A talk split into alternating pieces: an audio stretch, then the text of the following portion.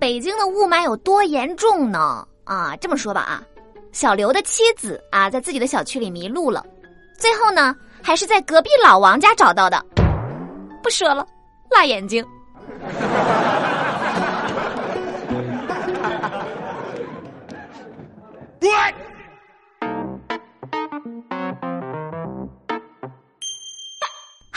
好，欢迎收听本期的《非离不可》，我依然是你们最最可爱的好朋友有小黎。这几天呢，世界杯踢得火热，土豆呢几乎是买了每一场球。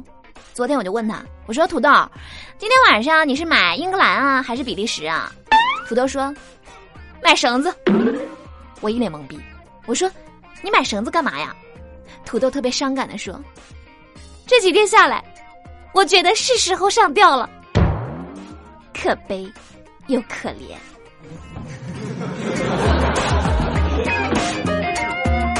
昨天我不小心偷看了小侄子的日记啊，大致内容如下：今天我跟小玉玩过家家，我们俩从厕所弄了一点屎当做蛋糕给小玉过生日。等我们唱完生日歌，他竟然当做真的蛋糕一下呼我脸上了。我决定跟他绝交。呃呃。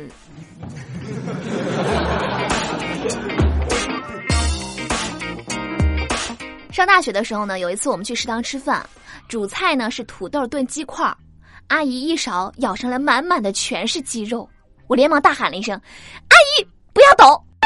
只见阿姨手腕顺势一抖，瞬间只剩两块，然后一脸淡定的说：“你这个姑娘，你看你，吓我一跳，你吗？”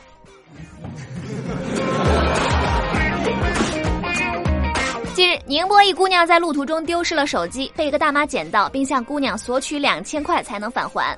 不得已，妹子以一箱杨梅外加五百块人民币表示感谢，要求归还手机。然而，大妈嫌钱少，紧握手机绝不归还。无奈之下，妹子只能报警。大妈见状，立马把手机给摔碎了。感觉这个大妈是把捡东西当做中奖了吧？希望大妈再接再厉啊，争取下一次捡到银行的钱试一试。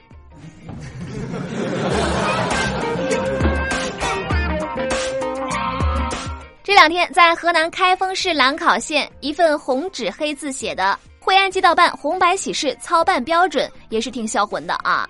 该标准第一条规定，索要彩礼超过两万元的，以贩卖人口或是诈骗论处。对此，相关负责人表示，此举是为了倡导婚俗新风。据悉，兰考县曾发生过多起借彩礼敛财的诈骗案件。有律师认为啊，这反映了当地有关单位严重欠缺法治思维啊。两万彩礼就是上限，要这么算的话，我周围得有多少人贩子呀？是吧？那个大胖夫妇啊，对，就是你们俩，赶紧到派出所走一遭。我觉着吧，彩礼呢也不是那么的十恶不赦，是吧？毕竟良好的经济条件才是生活的基础。况且没有物质的生活呢，就像是一盘散沙，都不用风吹啊，走几步就散了。不过呢，给多少呢，就要看男方有多少实力和诚意了，对吧？毕竟钱可以通过努力工作获得，但爱情不是你努力就能得来的。你妈，为什么我的三观这么正还没有男朋友呢？追我的男生，请不要躲着了，请这边排队好吗？前一段时间下暴雨，有一次呢，胖哥深夜加班回来忘了带伞，淋着雨哆嗦着回到家。一进门，大胖看胖哥上下牙齿碰得咯咯响，一下子关心的扑上来，揪住胖哥问：“你吃的是啥？”可以说是很感人了。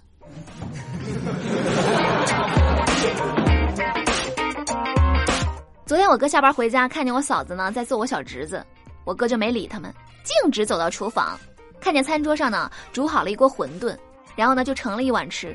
吃完以后看见我嫂子还在那儿揍，我哥有点看不下去了，然后就说：“教育小孩不能老是用暴力，要多讲讲道理嘛。”我嫂子愤怒地说：“好好的一锅馄饨，他居然撒了一泡尿进去，你说气人不气人？”我哥沉默了一会儿，然后说：“媳妇儿，你歇会儿，让我来揍。”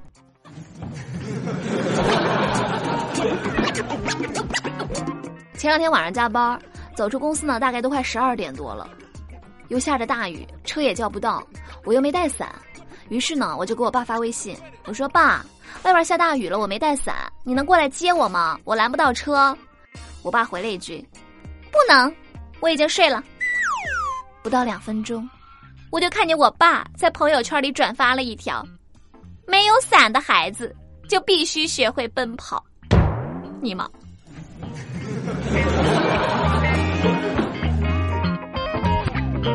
好了，那么听了这么多段子，我们来看一下上期节目各位上榜胖友的留言。第一条留言啊，就是我的老板，那，那个我们老板第一次留言，这个面子我必须要给，是吧？必须要上墙。老板说：“你上班难道真的是为了钱吗？”我就问你，你的理想呢？嗯，你的理想呢？难道不是把欢乐留给粉丝，把饥饿留给自己吗？对对对，老板说的很对。我的理想呢，就是造福广大非离不可的胖友，爱工作，爱加班，钱什么的，是吧？真的一点儿都不重要。没错，我就是这么的狗腿。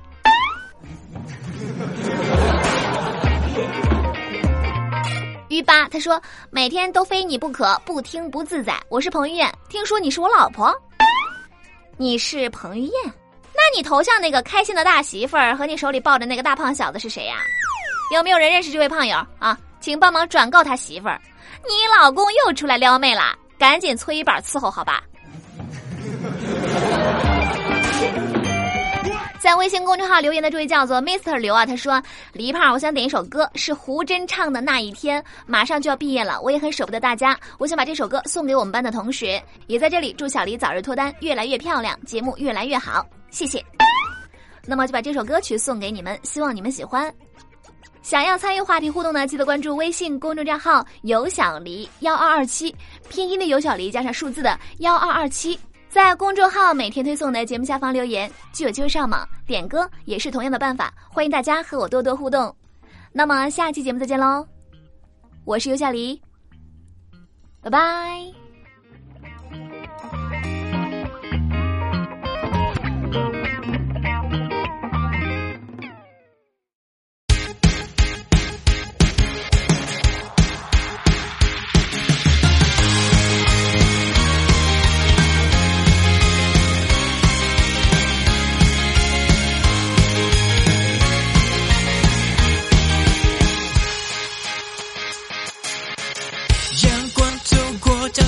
窗前，书桌破旧的太耀眼，随记忆又转了一遍。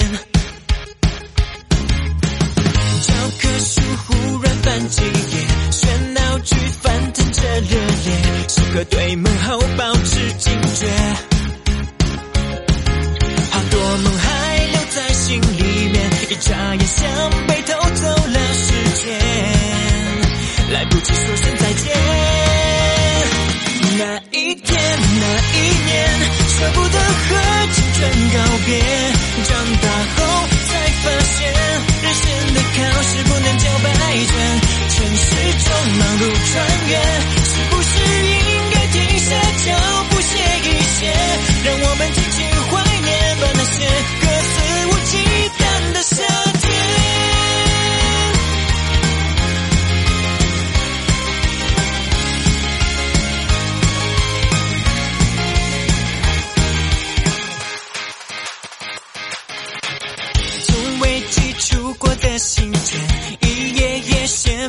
单恋最卫视的爱情宣言。